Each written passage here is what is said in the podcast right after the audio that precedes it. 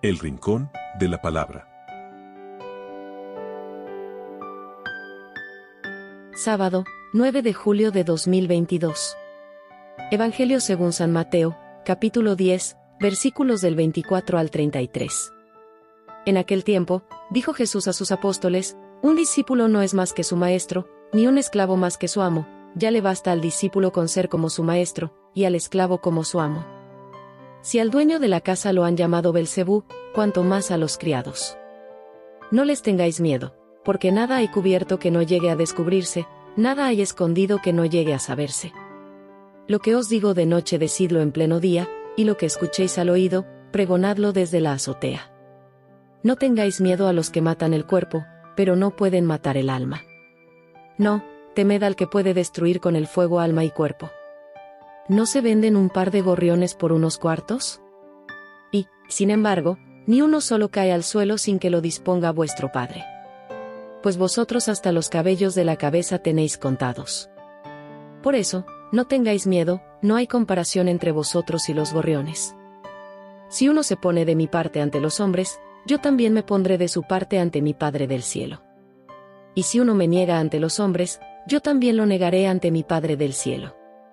Palabra del Señor. Gloria y honor a ti, Señor Jesús.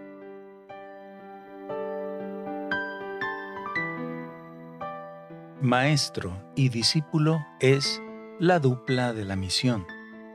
El discípulo debe saber que está siempre a la escucha, que debe aprender y asumir su rol.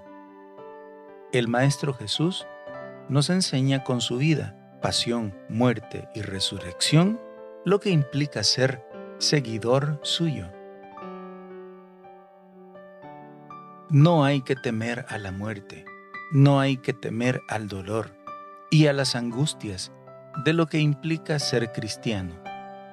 Jesús asumió la misión y nos enseña el camino que hemos decidido seguir. No hemos de tener miedo, pues a los ojos de Dios valemos más que todo el oro del mundo. Los violentos de este mundo pueden matar el cuerpo pero no el alma, pueden imponerse por la fuerza, pero Cristo ya los ha vencido.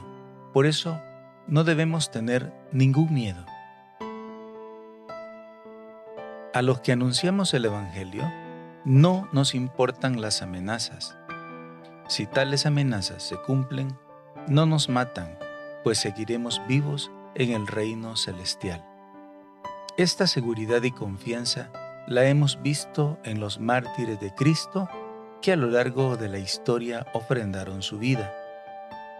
En la historia reciente de nuestro país, El Salvador, hemos visto el testimonio grande, hermoso, de aquellos mártires de Cristo que por amor al Señor y al Evangelio han ofrendado su vida.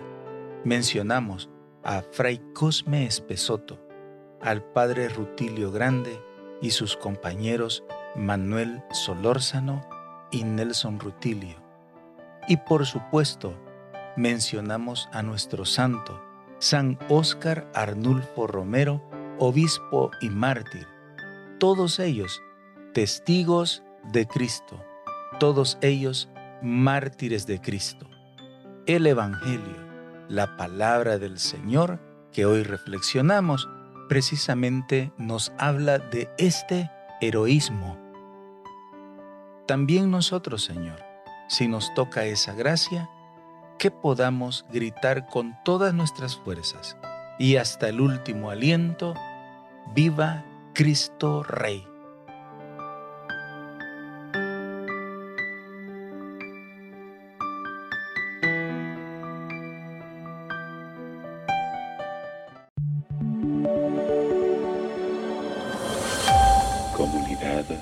Virtual. Beato Carlo Acutis ruega por nosotros.